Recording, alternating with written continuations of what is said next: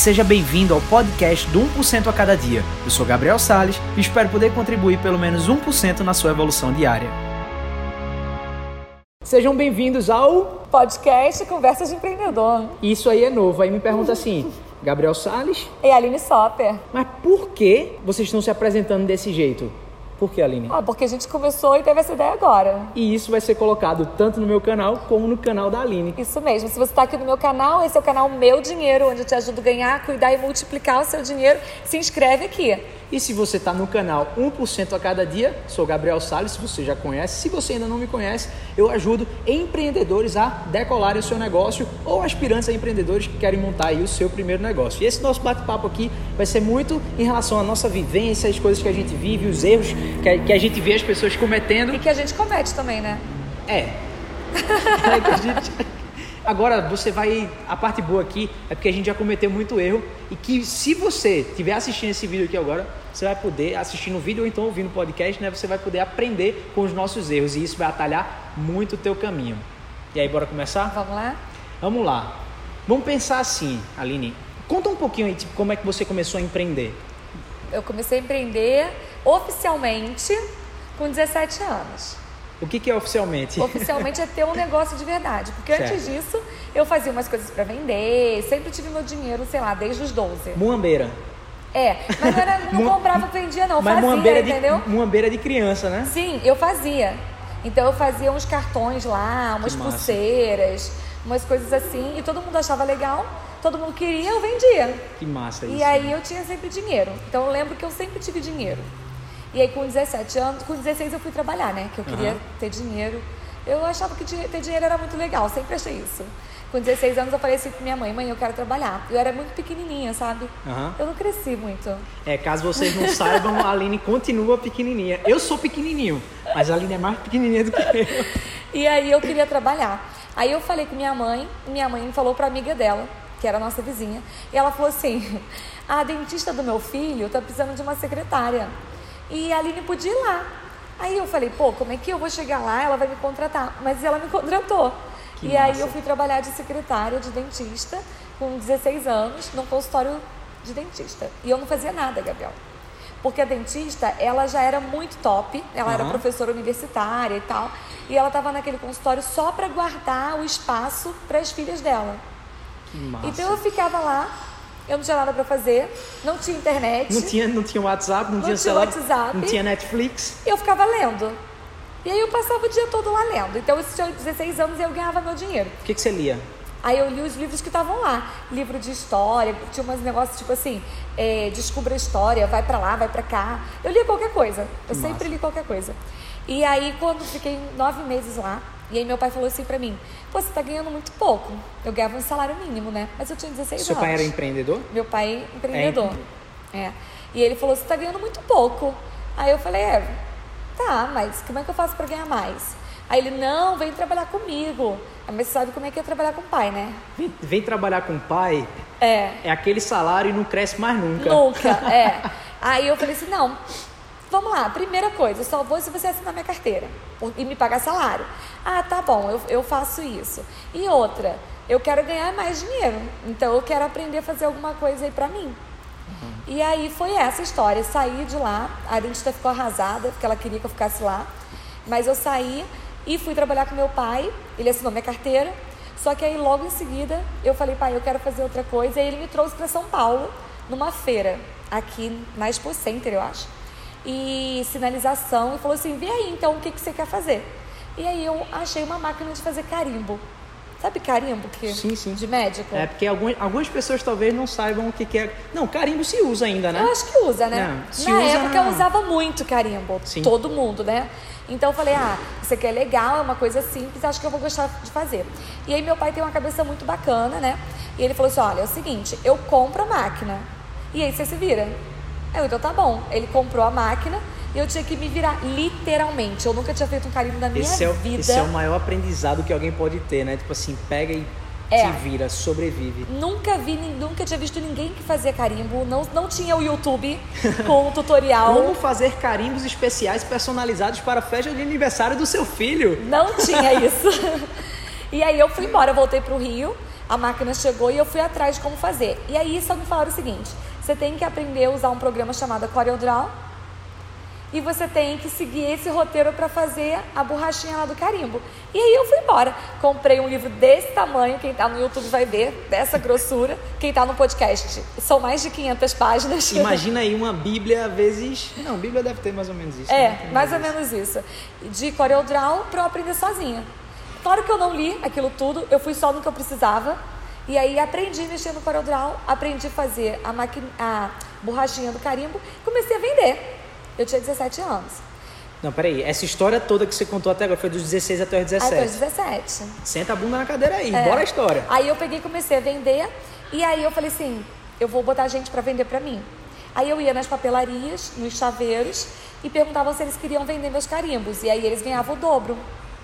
Aí o que, que eu fiz? Eu fui fazendo isso, e aí quando eu fiz 18 anos, eu queria comprar um carro, né? Então eu tava trabalhando para comprar um carro. Quando eu fiz 18 anos, eu tinha que contratar alguém, porque eu não dava mais conta de fazer carimbo. Aí eu contratei uma menina para me ajudar, que era minha primeira funcionária, e ela trabalhava comigo. E a nossa empresa era o meu quarto. ela ficava lá no quarto, fazia, recebia os pedidos, anotava, fazia e é, fazia no computador e eu fazia na máquina e mandava entregar.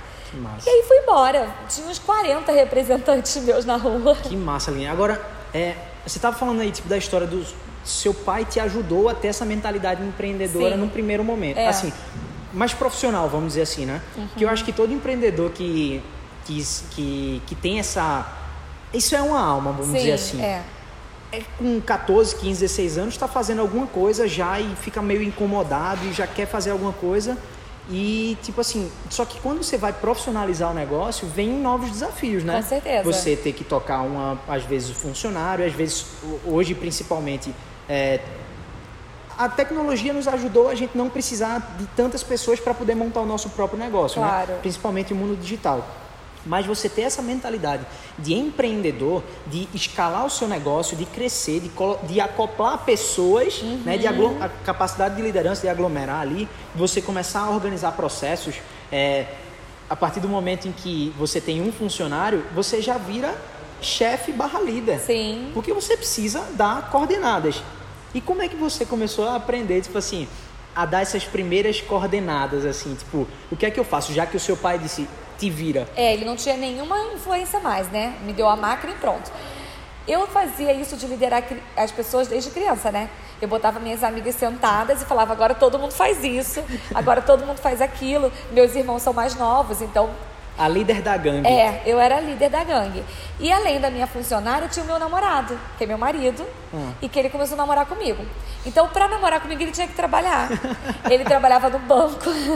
ele, hoje tá, ele hoje trabalha com você. Ele trabalha comigo agora, é meu sócio. Na época, ele trabalhava no banco e ele também era novinho.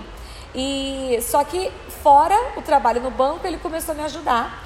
E aí ele levava os meus carimbos para vender num outro lugar que era tipo um, um centro de corretor de plano de saúde. Que você um precisa, que precisa de muito carimbo. Muito carimbo. Então ele vendia muito carimbo. Então ele ia trabalhar, voltava para me ver, para querer namorar comigo.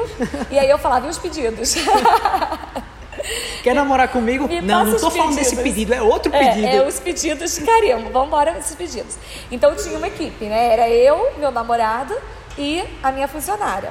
Então eu já tinha essa habilidade natural de lidar com essa situação. Massa. E aí depois, com 20, eu casei com 19 para 20 anos. É, tô, essa história dos 15 até os 20 aí, haja história, viu? É. Aí eu casei e aí eu falei com meu marido era bancário, ele saiu do banco com 23 anos. E aí eu falei assim: olha, então é o seguinte, vamos embora abrir uma loja e cresceu o negócio. E aí a gente cresceu. O nosso primeiro negócio, assim, de abrir loja e tal, ele tinha 23, eu tinha 22. E aí a gente tinha cinco funcionários, uma loja grande, fomos pro shopping, abrimos quiosque em shopping. Aí entra os erros, né?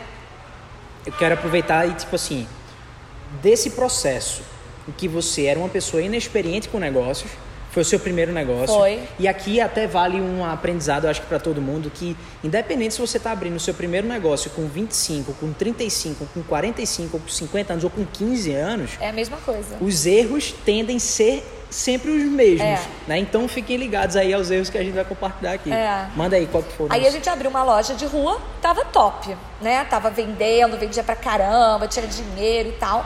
Aí tinha um shopping na frente. Aí a gente pensou, pô, se a gente vende isso tudo aqui na rua, se a gente for lá pra dentro, a gente vai arrasar Bombar. de vender, né? Só que não. Porque os custos de dentro do shopping eram muito altos. E a gente ia cumprir horário de shopping. E aí começou muito custo dentro do shopping para menos faturamento do que a loja na rua.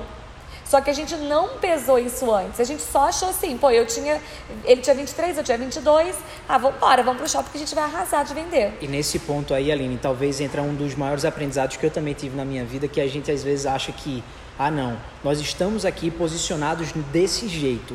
Agora vamos pro shopping, agora vamos arregaçar, É. né? Vamos mudar o nosso posicionamento Sim. muitas vezes para a gente fazer uma coisa mais premium, mais top, é, se posicionar num shopping ou algo assim. E para quem está no marketing digital, muitas vezes é tipo querer montar um produtaço, uma coisa megalomaníaca. E quando vê, opa, de- deixaram de consultar a principal pessoa. Quem que era? As pessoas Os que clientes. compravam para você, de você ali o dia a dia. Os meus clientes não entravam no shopping. O pessoal o quê? Pro shopping queria passear, queria ir pro cinema. Aquele shopping que tava ali era shopping de adolescente. E a Aline queria vender carimbo. Queria vender carimbo, adesivo, camisa e tal. O pessoal não queria isso. E aí foi ficando, foi dando aquela agonia, né? Porque acabava que a loja da rua sustentava o shopping. Ah, então você manteve. Eu mantive as duas. Ou seja, você, além do erro inicial de ter ido para o shopping, ainda teve um erro natural ali de tipo assim, crescer para um, um- um outro lugar. Do tipo assim, eu achei que você tinha substituído. Não, a gente um continuou com a loja de rua, porque vendia, era muito bom, Aham. e fomos pro shopping também. E aí a gente teve que mandar fazer quiosque, sob medida. E aí, Gabriel, aí eu não sabia de valores, né? Porque eu não era coach nem nada. E aí eu percebi que foi a hora que pegou no meu principal valor. E valores, caso você esteja chegando por aqui agora, não saiba um pouco mais desse mundo do desenvolvimento pessoal, valor é tudo aquilo que governa as nossas decisões, valores morais que nós temos internos, assim. Então, tipo assim, tem pessoas que têm valores de liberdade, como eu e a Aline, a gente, eu sei disso. Tem pessoas que têm como valor segurança, outras pessoas têm como valor que a gente pode chamar até de família, ou enfim. Mas eu não quero aprofundar nesse assunto. Então, quando a Aline está falando aqui de valores, não é valores Não é financeiros. valor financeiro. É um valor É. E aí, sabe quando que pegou?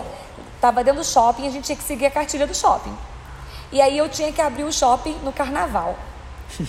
E eu sempre viajei no carnaval. Eu não pulo carnaval, enfim, mas eu gosto blo- de praia. bloco do carimbo. Cara, eu tinha que. Eu queria ir pra praia, eu queria não sei o quê. O, o shopping abriu no domingo de carnaval. Quem é que vai comprar carimbo, adesivo, domingo de carnaval? Ninguém, gente. Mas a gente tinha que estar lá, senão levava multa. E aí eu comecei a falar assim: como assim? Eu nunca quis ter chefe e agora o, o shopping manda em mim. E ainda manda na lojinha mais bonitinha que eu tenho, mais organizada. Não. É. Não, eu falei pra ele, naquele dia, eu falei, cansei de brincar de shopping. Não quero mais isso. Aí, e como é que a gente faz? Vamos negociar isso. E aí a gente teve que negociar com o shopping. Graças a Deus, gente. Quiosque é diferente de loja. Então eu aprendi isso na prática também. Quando você aluga uma loja, isso é um erro de muito empreendedor. O cara acha, como que vai começar o negócio? Alugar na loja, loja. maior loja loja. do shopping se ferra, porque tem um monte de multa, contrato, tem tudo. Então no quiosque era mais simples e a gente conseguiu negociar sem pagar multa. Top. E a gente saiu, só ficou com preju, tipo, mandou fazer quiosque à toa, essas coisas. E que se tivesse o LX, pelo menos já derrubava Vendia, na hora, né? é. Acabou que a gente vendeu um. Mas pra você ter uma ideia, a gente fez dois quiosques, porque um a gente mandou fazer e ficou uma porcaria. Uma bela de uma... É, e aí eu falei, não quero isso, mas vamos fazer outro. Então a gente ficou com dois. O que era bonitinho a gente vendeu. O que era ruim, não teve jeito não, ninguém quer. Faz tablado pra fazer show depois, Jogou né? fora. E, e aí foi nossa, nosso aprendizado ali no empreendedorismo, né? Então eu digo que assim, eu, eu aprendi a empreender, acho que desde os meus oito anos, mas a gente aprende com o empreendedorismo todo dia. Exatamente, exatamente. E assim, é, você estava falando, né? Empreende, empreendeu já desde 16 anos, 17 ali mais ou menos tal. É, eu comecei com uma banda. Só que a minha banda só dava prejuízo o tempo todo, meu irmão. Eu tinha o sonho de ser cantor, né? Tipo aquela vontade de, de, de de, cantar e tal, não sei o quê. E que, inclusive, a- caso vocês não saibam, Eu também a tinha Aline também tinha uma banda, é cantora e fez faculdade de música. Terminou? Ter- Não terminei, parei no, no finalzinho pra poder fazer direito. É, pra poder fazer direito alguma coisa, né? não, que é isso. Sou advogada, isso eu terminei, É. tirei carteirinha da OAB, né? E aí, nessa, nessa resenha né, de banda e tal, você tinha os músicos para pagar e eu sempre era o último a ser pago, né? Olha só, pagava todo mundo e eu sempre era o último a ser pago. E nesse sentido, vem um dos maiores erros. Com certeza. O empreendedor sempre acha que ele tem que ser o último cara a ser pago. E faz isso, né? E faz isso, pô, porque pensa só, eu tenho um negócio.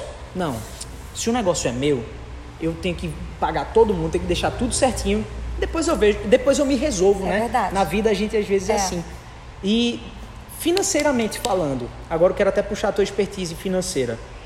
Se a gente for colocar isso na prática, assim, o que, que a gente deveria fazer nesse, nesse primeiro início de trabalho?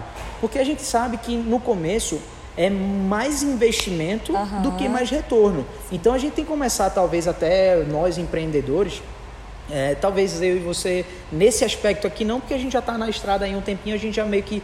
Essa mentalidade já está já tá enraizada.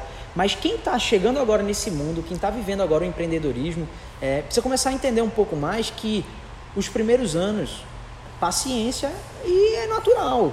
Não vai achando que você, ah, agora sou dono do meu próprio negócio, vou faturar e tarará. Não. Talvez nunca tenham te contado, mas você vai trabalhar mais do que todo mundo. Você vai ser naturalmente um dos últimos a serem pagos, que isso é um erro e a Aline vai nos ajudar aqui no sentido do que que é para ser feito. E, velho, fica calmo, tá tudo bem. A parte boa é que você é dono do seu negócio. Você pode é, usar estratégias para acelerar o teu retorno, mas se você não, não, não aprender que isso faz parte do processo, dificilmente você vai ter é, uma realização pessoal dentro do teu negócio ou sucesso financeiro real. Sim. Porque senão você vai, se- você vai se sabotar no meio do caminho e você vai participar aí da estatística do brasileiro que fecha um negócio. Dois minutos, dois anos, né? É, 70% das empresas, se não me engano, fecham em dois anos ou são nos cinco primeiros No anos. máximo cinco. Cara, tem um. É assim, uma estatística surreal. É. Mas diz aí, Aline, o que, que deve se fazer? Putz, você tá vendo ali investir, você vê um certo dinheiro entrar, mas ainda talvez não seja suficiente para cobrir os seus investimentos. E o empreendedor ele é o último a ser pago.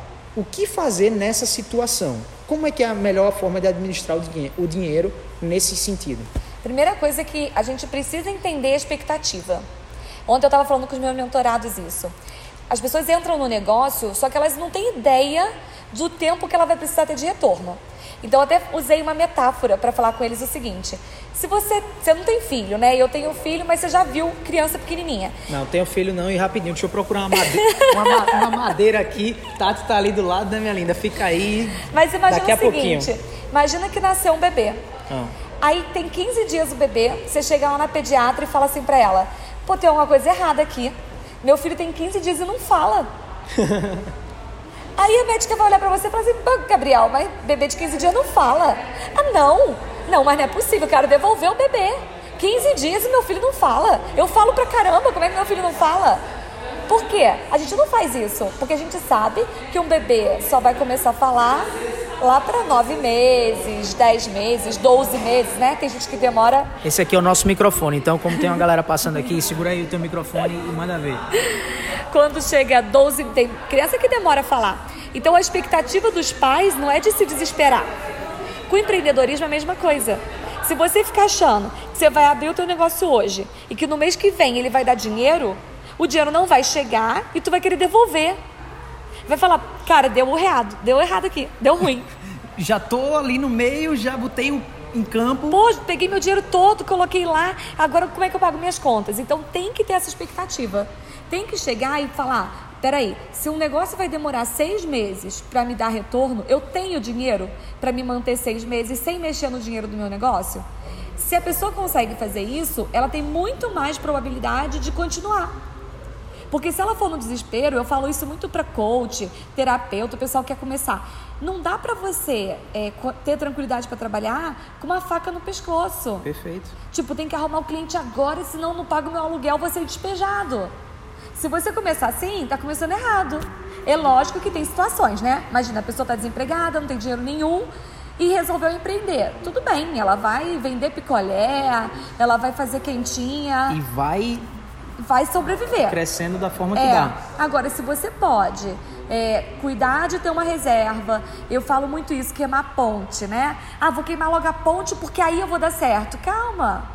Se programa, leva paralelo, trabalha, junta uma grana. Porque é mais fácil você ter sucesso tendo um respaldo financeiro atrás Perfeito. do que você estar tá desesperado. E eu vou, e assim, e por experiência própria, tá, gente? Eu já queimei algumas pontes, tenho propriedade para falar, assim, de forma absurda. Não sei se você teve alguma experiência dessa, além de queimar ponte, assim. E quando a gente usa queimar ponte na, na nossa é, comunicação aqui, é o fato de você talvez ter uma empresa que você trabalha nela há tanto tempo, ou então você é dono de outro negócio, você quer montar um novo negócio, você simplesmente vende tudo, pede joga demissão. tudo, pede demissão, vai embora, deixa lá e agora vou empreender. Só que existe esse timing de você fazer o seu negócio dar certo.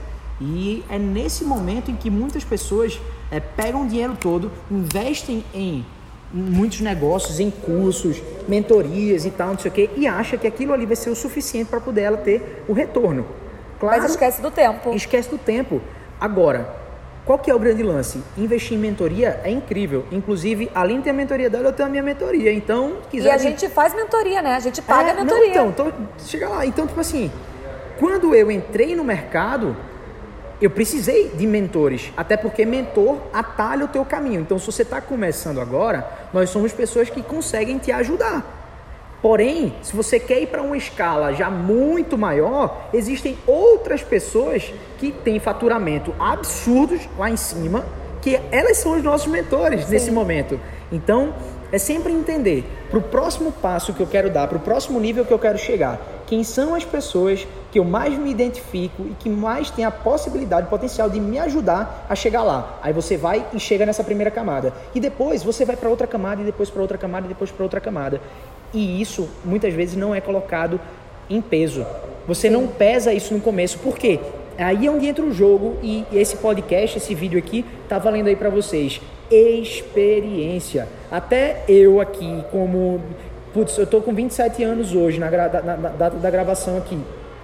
Eu comecei a empreender com 15 anos, cara, são 12 anos de, de, de, de mercado aí, com 10 anos de empresa, dando super certo. Eu já cometi vários erros de pegar, às vezes, dinheiro assim, ó, vamos lá, mentoria, pá, não vai, porque existe o timing natural da experiência, de você como, um- como uma pessoa experiente na, naquilo que você vai fazer. Por exemplo, muitos profissionais liberais, o cara tava puto da vida, se tornou coach, ou então foi estudar qualquer outra coisa que ele meio que, tipo assim, é uma nova carreira Se apaixonou. se apaixonou. E Aí você diz assim, ah, isso é modinha, meu irmão, eu quero que se dane a modinha, por quê? Se são coisas que não existiam até então e agora existem, se é modinha ou não, você não podia ter escolhido isso antes porque não existia. Sim, então se existe é uma nova perspectiva. Sim. E aí, você falou aí que ontem falou isso, né, já lá para os seus mentorados, essa, essa metáfora. Eu também, coincidentemente, usei uma outra metáfora que é o seguinte. Também com, lá com, com os meus mentorados na conversa que a gente teve. É como se nós fôssemos usar a seguinte metáfora: bebê, criança, adolescente e adulto. Pensa só o seguinte: às vezes você é uma- um baita de um profissional naquilo que você já faz hoje, Sim. cresceu, ralou pra caramba, fez o negócio acontecer, chegou lá num determinado estágio e dali você só tá crescendo, crescendo, crescendo. Ficou pé da vida, não quer mais aquilo. Se apaixonou por alguma outra coisa, foi lá fazer, montou um novo negócio. Você saiu da escala de adulto para ser um bebezinho de novo. novo, com certeza. Opa, melhorar a iluminação. Obrigado, valeu.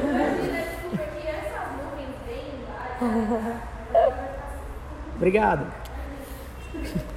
E aí, voltando aqui, e aí a pessoa volta a ser bebezinha.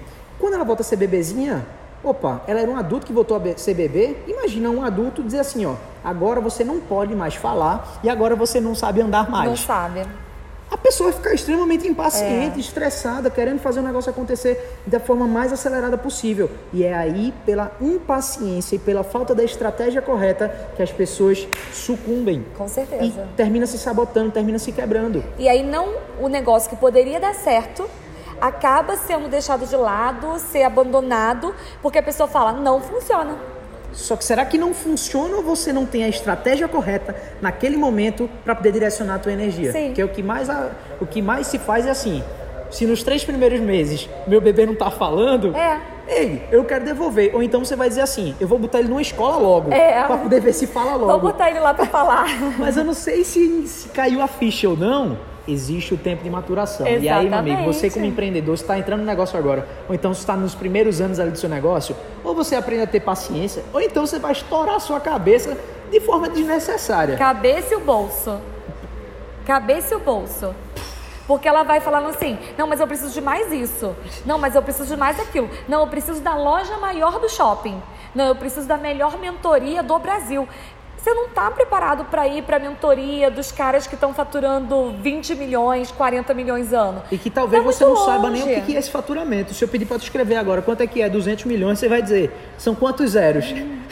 É- é- é- faz parte. E pode ser que você tenha sido um profissional top mesmo lá na tua profissão. Mas quando você muda de carreira, você volta a caminhar. É claro que você vai caminhar mais rápido E você do que usa, quem não teve aí o que é importante também, tá? Você usa tudo que a gente vive na vida, a gente traz como experiência. certeza. Vacilo é quando você não acha que você está voltando do zero, mas você não está voltando Não do, volta zero. do zero. Eu sou publicitário de formação, Aline, e tive, um agente, tive empresa de comunicação durante 10 anos. Eu prestei serviço de comunicação para grandes marcas lá de Pernambuco. E aí a experiência que eu tive no meio do entretenimento, tipo assim, com os maiores, as maiores produtoras de evento, entrevistando Ivete Sangalo, Luan Santana, todos os artistas que você imaginar, cara, quando eu venho para cá, olha o novo mercado quando a gente vem, Sim, se eu não tenho a possibilidade agora de trazer isso. com certeza. Quando a gente vai fazer um treinamento, quando a gente vai fazer um evento presencial e etc., quem disse que isso você não traz como experiência? Quem disse que a sua experiência do lado financeiro Aham. de antes não trouxe para cá? A sua Claro. experiência como empreendedora. Aham. Quer dizer que, tipo, uma pessoa que é profissional de carreira, quando vem para o negócio, ela não tem o que trocar, ela não tem experiência? Claro que ela Tem tem. muita. Então ela não está começando do zero. Ela está tendo que começar de antes, de uma escala antes da que ela estava talvez habituada. Com certeza. Acho que faz parte do negócio, né? Exatamente. Então eu acho que esse é o, o grande, o grande lance que quando a gente internaliza isso, as coisas facilitam. O problema é quando nem a gente quer facilitar pra gente. É. Aí é chato demais. E Uma coisa que você falou sobre o salário do empreendedor, né? Tipo, sou o último a receber. A gente precisa aprender que você vai dar um tempo pro teu, negócio, pro teu negócio. Então, seis meses eu não vou tirar o dinheiro. Eu vou receber e vou reinvestir. Vou receber e vou reinvestir porque eu tenho uma reserva, ok. Perfeito. Só que passou aquele tempo, eu tenho que ter um salário. E aí que tá. A pessoa E tem um ponto também, fala aí também, que as pessoas tendem a colocar o valor pessoal dela junto com o da empresa. Sim. Acopla nisso aí. misturar tudo, É, né? mistura tudo. E- Ganha 2 mil daqui, mais 4 mil disso aqui, mais 5 mil e tem uma reserva de tanto. Mas, putz, a reserva não tem nada a ver com o negócio. Não tem nada a ver com o negócio, a tua reserva é a tua reserva. E aí quando você começa a faturar, tipo, faturava zero. Aí passou dois, três meses, faturou três. Aí passou quatro, cinco meses, faturou seis, nove. Aí a pessoa, pô, agora eu tô nove, tô rico, 90, tô rico. Pega aqueles 90 e gasta tudo. Aí ele não consegue nem fazer o negócio dele crescer. E quando o negócio dele diminui faturamento, ele tá ferrado, porque ele fez a conta pessoal da conta da empresa. Então ele não sabe dizer exatamente o quanto que ele está investindo na empresa e o quanto que está retornando para a empresa. e nem o quanto ele está gastando. Ele não sabe nada. Então, isso é muito normal acontecer.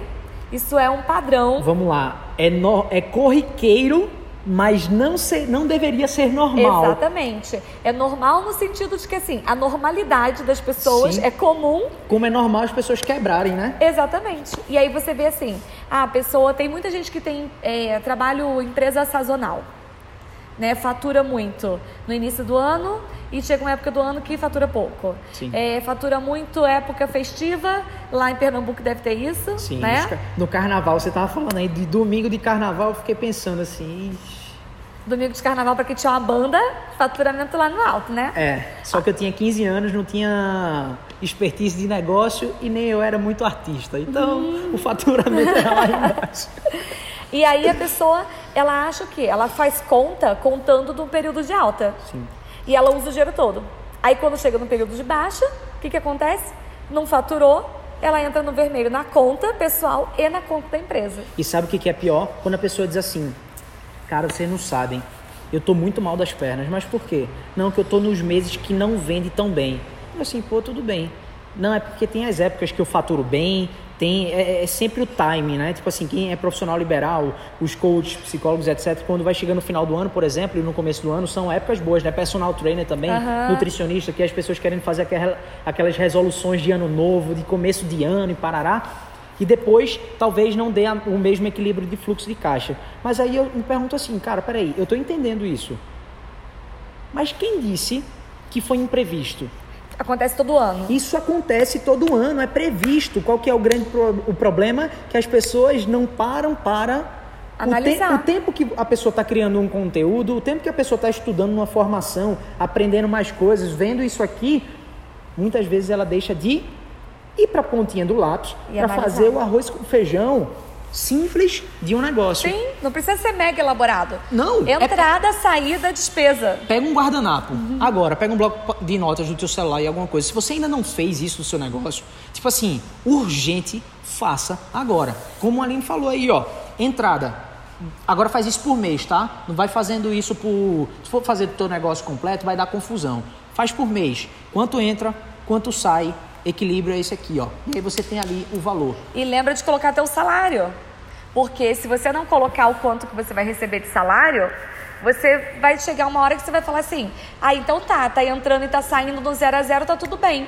Mas não tá tudo bem, porque se o cara não tá ganhando nada, não tá E tudo o bem. tempo dele, se ele estivesse trabalhando para alguém, até de repente seria Ele melhor teria porque ele tá- salário. estaria ganhando. Exatamente. Agora, vamos fazer. Isso eu gostei aqui do que a gente conversou. Vamos falar de forma prática aqui como é que essas pessoas poderiam fazer no sentido de. Vamos usar uma planilha simples, tá?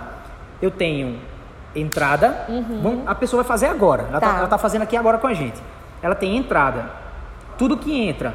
Tudo que as pessoas te contratam, o que você tem, sei lá, eu tenho um programa, eu tenho um trabalho individual, eu tenho uma consultoria, eu tenho Produto qual- digital. produto digital, um desafio de alguma coisa. Coloca tudo isso aqui, como a parte está entrando.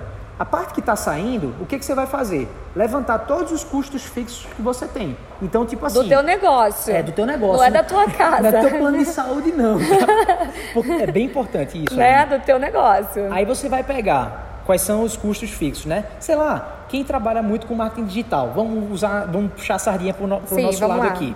Internet. Você tem internet. Se a, e se a internet for da casa, como é que funciona isso? Então, aí você tem que pesar, porque talvez você tenha a internet da casa, mas você nem use pra tua casa, porque o que eu vejo de empreendedor digital que só trabalha, né? E o cara trabalha com a internet 100%. Com a né? internet, bota a internet como sendo conta do teu negócio. Ou põe 80% se você é daquela pessoa que quer colocar você as coisas mais certinhas, tá? se você for analítico. E se você é do mundo do desenvolvimento pessoal, você sabe do que eu estou falando. Então, aí você tem ferramenta de e-mail, você tem a ferramenta de agendamento de rede social que você Sim. tenha, tem, sei lá, o custo de algo. O que, que é um custo fixo? O custo que vem todo mês. Todo mês. É. Então você colocou ali o seu custo fixo e também adiciona um, um espacinho para as possibilidades variáveis aí que vão É. existir. Ah, acabei de comprar um curso em três vezes. Então nos próximos três meses, isso vai ser um custo variável que você tem. Exatamente. Anúncio. Anúncios, se você anuncia o seu trabalho na internet. E caso você seja empreendedor, esteja começando seu negócio agora, e você não anuncia na internet, e rapaz, você tá vacilando. Mas isso é papo pra outra É, coisa. porque o anúncio, ele é investimento. Perfeito. Então, se você não... Tem gente que tem medo de fazer anúncio. Só que se você não fizer anúncio, o teu negócio não cresce. Lembra que eu tinha um quiosque no shopping? Ah. Eu pagava aluguel todo mês. Se eu quero ter um negócio na internet, eu tenho que pagar aluguel pro Instagram, pro Facebook, pro YouTube, para que eles vendam o meu produto, não tem jeito. E tem que, se, tem que lembrar também, gente, que isso é ativo, tá? Putz, você tá colocando a sua marca lá, depois que a pessoa, depois que você pegou o e-mail dessa pessoa, o contato dessa pessoa, ela tá junto com você. O que você quiser, entre aspas, você consegue ali na troca para vender para ela, ou enfim. Mas isso aqui, como a gente falou, não é pra outra coisa. É, anúncio, então, é variável. Anúncio é variável. Transporte, às vezes você vai dar um treino. Ah, eu vou atender presencialmente, né? Vamos supor, coach, Show. terapeuta. Aham. Vou atender presencialmente, vou pegar o Uber. É, ou é o meu carro, vou colocar gasolina. Joga isso na despesa do negócio. Mas eu vou pra balada no sábado à noite. Não, aí você não coloca na planilha do teu negócio, que aí não é do teu negócio. Aí pode ter gente que tá dizendo assim, mas meu Deus, eu vou ter que colocar tudo que eu gasto, tudo que eu faço, tudo que não sei o que aqui no meu negócio. Eu disse, ó, peraí, vamos começar a colocar em, em- em- em, é, chama panos limpos ou pratos limpos? Acho que é pratos limpos. Coloca em pratos eu acho que é. Vamos colocar em pratos limpos a parada aqui. Se você quer fazer o seu negócio crescer, primeiro de tudo, você tem que entender que tem coisas que você vai fazer que você não gosta. Exatamente, faz parte, faz parte da vida. É, faz parte uhum. da vida. Mas também não precisa ser aquele cara cri-cri que vai comprar um lápis, uma borracha 5,50 você vai estar na planilha. Porra. Não precisa. Aí também nem a gente que. Eu, eu, não. eu não faço isso, não. particularmente. É. É, mas você precisa ter um nível de quê? Previsibilidade. Para saber. Aí, quando você fizer um menos o outro ali, vai sobrar o quê? O dinheiro que você está ali na sua empresa, o custo geral, o teu caixa, a tua empresa. Que é o lucro. E aí, o que, que eu recomendo? Claro que quando você está bem no início, é provável que o saldo dessa entrada com essa despesa seja pequeno. E talvez isso seja o que você vai sobreviver, tá tudo bem. Só que conforme isso for aumentando, vai dando um bolo grande, graças a Deus, né, Gabriel? Graças a Deus. Vai o dando bolo um bolo. vai aumentando. E se você começa comer o bolo inteiro. É, aí, aí tem problemas. Aí dá um problema. Então, o, quando for aumentando o teu faturamento, o lucro for aumentando, você separa o teu salário, então determina, ah, eu vou ter um salário de X por mês. E usa só aquele dinheiro e faz um caixa para tua empresa. Porque aí o caixa da tua empresa é que vai te ajudar tua empresa a crescer e o teu salário aumentar. E aí quando você quiser comprar um novo curso, alguma coisa... Fazer do... uma viagem para o exterior para é, fazer um curso fazer diferente. Um curso, é tipo assim, pensa, na, pensa você como um profissional. E eu estou falando aqui talvez até para aquele empreendedor que muitas vezes ele é sozinho, né? É. Que ele não tem uma equipe, etc.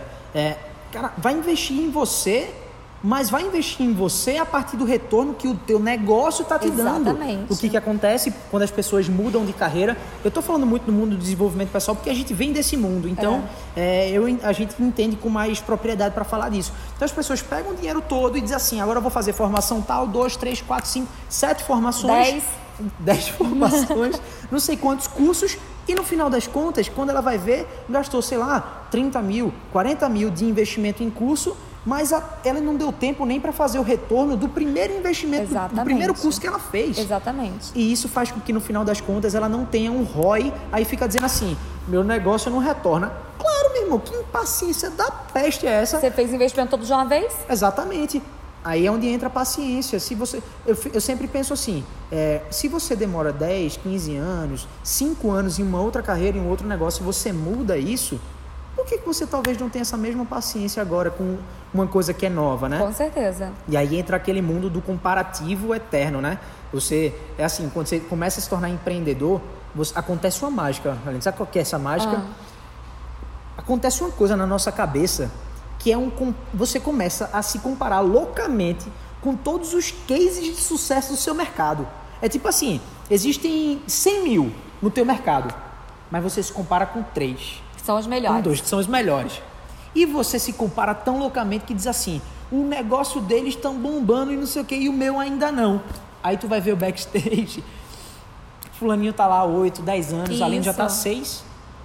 Quatro anos. Quatro, tá, quatro anos. Eu tô há dois anos nisso. É, e quando eu falo nisso é no mundo do desenvolvimento é. pessoal, tá? Porque no mundo do empreendedorismo. O meu passou de 20. É. Eita, tem gente entregando a idade aqui, viu? o meu já passou de 20. Então, e para mim 15 anos. Então ah. veja como são as coisas, né? Sim. Então uma co... a, a, gente precisa a gente precisa aprender a gerir o nosso negócio e também a gente não pode se sacrificar dizendo caramba, eu não sei nada disso que eles estão falando e etc. Que massa que talvez você não sabia e que agora está sabendo. Exatamente. Agora você passa a ser um vacilão caso você não aplique isso que a gente está dizendo. É. Talvez isso só venha, você só venha entender se você não aplicar o que a gente fala aqui, se você só vem entender isso, talvez quando o dinheiro faltar. Uhum. Porque aí muitas, quando as coisas estão bem financeiramente, ou você está confortável, ou então não está faltando, você tende a negligenciar as coisas é. básicas, né? E aí você acha que está tudo bem, o dinheiro está entrando, está dando e tal.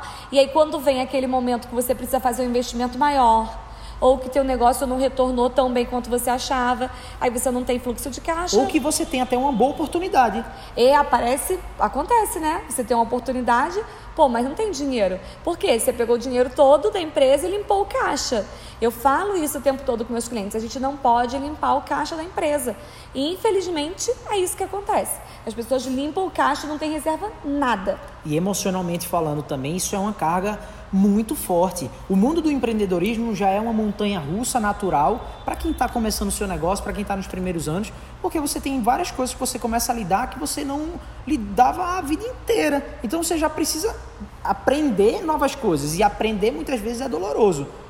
Avalia você sem o dinheiro. E a gente tá no mundo capitalista, meu amigo. Sim. Você precisa de dinheiro para comer, Pra tudo. sair, para viajar, para poder curtir com a sua família e etc. É, para pagar a conta de luz. E quando não tem esse dinheiro e você olha e diz assim, o que eu estou fazendo não está funcionando, e agora eu faço o quê? Aí muitas vezes você não tem dinheiro, às vezes, para contratar um bom mentor ou alguma outra pessoa que poderia te ajudar no próximo nível, porque você terminou gastando seu dinheiro inteiro com outras coisas e agora você está numa sinuca de bico de dizer ou vai ou racha. É. E a grande maioria das pessoas, as estatísticas falam que as pessoas racham. Acham, porque ela vai embora, ela, vai, ela abandona aquilo. Então é importante, está começando? Começa do jeito certo. Não tem essa de que quando eu tiver grande, quando minha empresa der dinheiro, aí eu vou anotar, aí eu vou separar dinheiro para investir. Não, gente, separa agora. Eu falo isso para os meus alunos, para os meus mentorados. Fechou um processo de coaching, por exemplo, né, que meus alunos são coach, fechou um processo de coaching, separa 10% ali e investe em anúncio. Porque aquele investimento em anúncio vai fazer com que venha outro cliente. Exatamente. Só que se você ficar só esperando cair do céu, não vai cair do céu, gente. Ah, porque é, o mundo tá difícil, ninguém tem dinheiro. Tem, as pessoas têm dinheiro, tá? Se você acha que as pessoas não têm dinheiro, você tá enganado. É Começa só olhar, a pesquisar. Olhe para você. Olhe para você. Você compra algumas coisas e outras não. Então você tem dinheiro. Tem dinheiro. Então as pessoas têm dinheiro. Tem. Toda- A pessoa tem dinheiro. Se você está ouvindo a gente aqui, você está com um smartphone, então você tem dinheiro. Tem. Não adianta, não tem. E se você, não sei qual é onde cidade que você mora, mas se você for ver lá no sábado à noite, numa balada, as pessoas têm dinheiro, porque as pessoas estão lá, as pessoas estão comprando bebida, as pessoas estão saindo. Nem que seja no espetinho ali, cenzinho vai deixar. Vai. Então tem dinheiro. Então tem dinheiro. Então para de achar que você não vai vender por causa disso. Exatamente. Muitas vezes você não vende porque as pessoas não te conhecem. Ou não conhecem teu produto, ou não sabem o que você faz. Ou você não sabe vender o seu produto, tá? Que Isso é um Exatamente. erro clássico de muitas pessoas. Mas lembra aquilo que a gente está falando, é tudo um processo. É 1% a cada dia, Exatamente. literalmente, né, Aline? Não dá para resolver tudo da noite pro dia. Imagina se lá, quando eu comecei a fazer meus carimbos, eu botei minha máquina de carimbo dentro do quarto. Imagina se eu resolvesse sentar na cama e ficar esperando alguém me pedir carimbo. Deixa eu esperar as pessoas ligarem, né? Não tinha vendido nenhum. Eu tive que sair, ir lá na papelaria e falar pra pessoa: olha só, eu faço carimbo, meu carimbo é mais bonitinho, que eu trabalhava com carimbo importado, aquele que automáticozinho assim.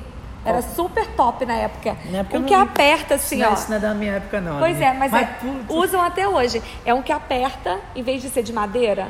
Sim. De madeira era meio. Ah, é um pretinho e branquinho que faz assim, plec. Isso. É isso? Esse é, É. o automático? Esse é o automático. Esse é o automático. Isso é automático. Antigamente era almofada, pegava pá, pá, aquele Sim, era sim. feio. Naquele é o que suja as mãos, né? E tu não sabe. Aí eu comecei a vender pra médico, aí olha a diferenciação. Médico que é uma coisa top, né? Aham. E aí eu descobri que tinha uma caneta importada, que o carimbo ia dentro da caneta. Aí o cara fazia assim, Gabriel. Pegava lá no bolso, tirava a caneta dele e fazia assim, ó, pá. Aí ia Era o lá carimbo. e carimbava. Fechava e aí todo mundo olhava assim, uau! e aí eu vendia essa caneta mega cara, claro, porque ninguém tinha aquela caneta. E era um Perfeito. inferno para fazer aquela caneta, porque ela é muito pequenininha, então a letrinha tinha que sair perfeita pra na hora que o cara carimbasse não sair um borroqueira Aham, toda. aham. E aí eu ficava lá fazendo uma letra bonitinha e tal, mas os médicos, nossa, eles ficavam apaixonados pela caneta. Que onda, que onda isso. E o que é, e o que é mais interessante, né? Hoje, você que está assistindo a gente ou está ouvindo a gente, tem a possibilidade de, às vezes, com 10, 15 reais, anunciar uma publicação e aquilo chegar para quantas pessoas?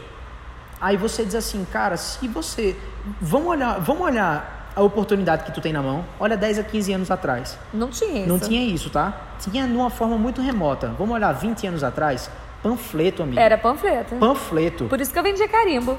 O pessoal mandava fazer o, o panfleto e tinha que carimbar o telefone. Olha só. E aí, panfleto, panfleto, panfleto. Quanto que custava somente uma pessoa para panfletar, para você produzir os esforços que você tinha que fazer? Hoje, você pode panfletar digitalmente com 10, 15 reais para pessoas que querem receber aquilo. Sim. Não é panfleto no sinal que tu tá lá, eu não quero nem saber de nada, tô viajando aqui na maionese pensando no meu negócio. Aí vem um cara e diz assim, ó, quer aqui apartamento, cinco quartos, cobertura. Eu quero essa. Aí você amassa, deixa ali do lado. É. Isso não faz sentido. Mas aí você vai e pega esse mesmo panfleto e dá na mão de alguém que está procurando um apartamento com cinco quartos e etc. cobertura. Qual é a chance de conversão disso? Muito Gastando maior. muito menos. Só que talvez, talvez, talvez, como você está entrando nesse mundo agora, essas oportunidades ainda não estejam tão claras para você. Então, ó, a gente tá te falando aqui, não é de teoria, a gente não, não- são duas pessoas que são formadas em alguma coisa e está falando aqui para você. São pessoas que têm a experiência de empreender, empreendedores na tora, de altos investimentos, altos retornos.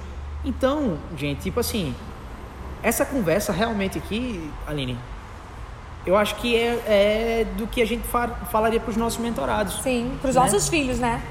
Não, pro teu, né? Pra- pra- Mas tua- quando você tiver, você vai contar isso pra ele, não vai? Vou, mas vai demorar. Né? Ah, Olha, eu não sei o que está acontecendo. As pessoas querem me casar, querem me querem fazer eu ter filho. Relaxa o cabeção. Beijo pra minha linda que tá ali. Pelo amor de Deus.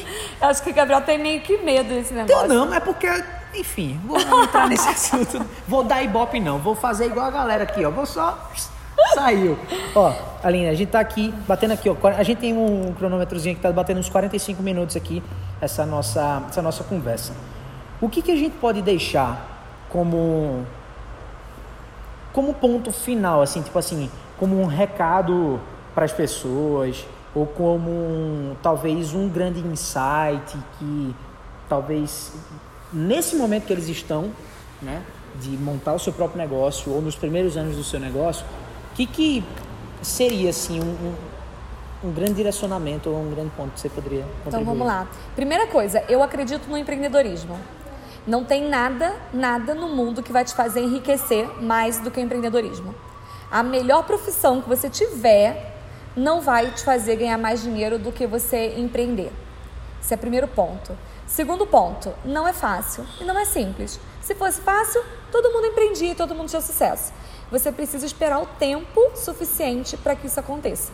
Então, você vai ter que ter o tanto do teu retorno, ele vai ser proporcional ao teu esforço. Então você vai ter que ter tempo, você vai ter que se dedicar, você vai ter que investir, você vai ter que colocar dinheiro, mas vai valer a pena. Então o que você precisa avaliar é, você tá afim de pagar o preço ou não? Porque tá tudo bem. De repente você prefira não pagar o preço, ficar com o teu salário, ficar numa empresa a vida inteira ganhando a mesma coisa e não tem nada de errado. Agora, se você quiser realmente mudar a tua história, empreender é o melhor caminho, é possível e tem que pagar o preço. Show, show de bola, Lino. Se eu pudesse dar um insight assim para as pessoas é muitas vezes quando a gente entra no mundo do empreendedorismo, eu tô eu vou dividir duas categorias aqui. As pessoas que já trabalham com alguma coisa, mas querem vir para montar o seu negócio, etc, ou as pessoas que estão no comecinho da, su, da sua carreira como empreendedor. O que que acontece normalmente?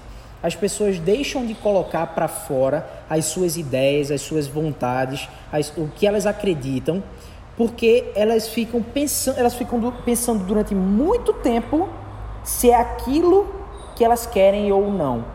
E por esse motivo, muitas pessoas perdem o timing de muitas coisas, elas deixam de ter a experiência de uma pessoa na prática. E caso você não entenda, é, a gente acha que a gente é muito importante, né? Então a gente acha que quando a gente abre o Instagram, quando a gente muda a descrição de um Instagram, ou quando a gente cria um site para uma coisa, que a gente diz na nossa casa, na nossa família, que a gente está indo fazer alguma coisa, que a gente está indo montar um negócio tal, que a gente está indo para tal carreira, a gente acha que aquilo ali é um rótulo que a partir de agora está aqui na minha testa e eu tenho que fazer aquilo o resto da minha vida.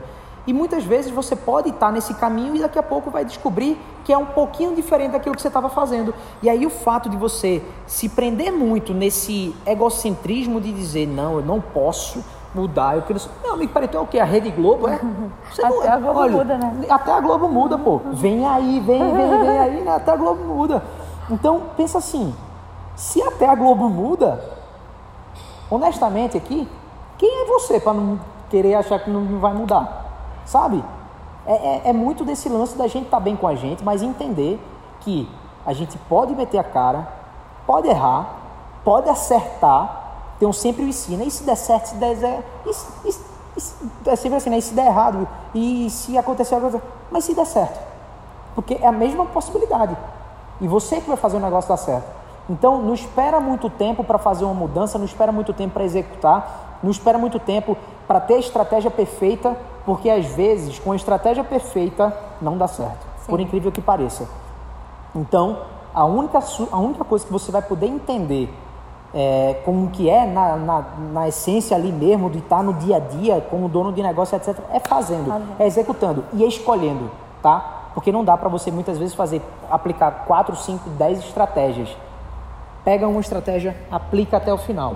Depois que aplicou aquela estratégia, o que, que você vai fazer? Vai pegar aquela mesma estratégia e vai avaliar. Deu certo? Deu. Hora de escalar. Deu errado? Deu. E agora? O que, que deu errado nessa estratégia? Aí você tem que ter das duas uma, né? Uma capacidade crítica e analítica ali para poder analisar e entender onde foi que você errou, ou de alguma forma você ter alguém que consiga te ajudar e te dizer, ó, você errou aqui e aqui. Altera isso e segue. Isso muda o jogo. Pode ter certeza. Muda ou não muda? Muda. E você pode mudar, então tá tudo certo. Exatamente. Então, ó, Aline, como é que a turma faz para te encontrar, quem estiver assistindo o meu canal? Então, vai lá no, no YouTube, o canal é Meu Dinheiro, pode procurar por Aline Sopper que você vai achar. No Instagram, Aline Sopper Oficial. Ó, se você quiser me encontrar, vai lá no meu Instagram, arroba Gabriel Sales GS sem dois L's, sem nada. Gabriel normal, Sales normal, GS, que é do Gabriel e o Sales. E no YouTube você procura por Gabriel Sales ou 1%, youtube.com/barra 1% a cada dia. E lá a gente vai falar de muita coisa aí do empreendedorismo, desse mundo de desenvolvimento pessoal, enfim, coisas que um empreendedor precisa para poder decolar sua carreira.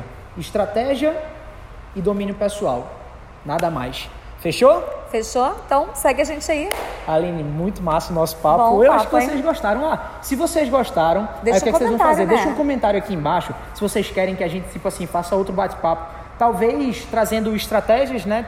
Coisas mais práticas. Práticas que eu digo no sentido estratégico mesmo ali, né? Do dia a dia. Ah, melhor, diz pra gente que vocês vieram dessa conversa aqui, Isso. porque é massa. A gente mesmo responde os directs e tal. É muito, muito, muito massa essa nossa conversa. E a gente só vai saber se você gostou ou não, se você der algum feedback pra gente. Se você não der feedback e ficar só assistindo, tá tudo bem, beleza, maravilha. Espero que a gente tenha te ajudado. Mas se você der esse feedback, vai ser incrível, porque aí a gente já vai se ajustando aqui para fazer outras vezes. Beleza? Fechou? Tchau, tchau. Fechou. Beijo.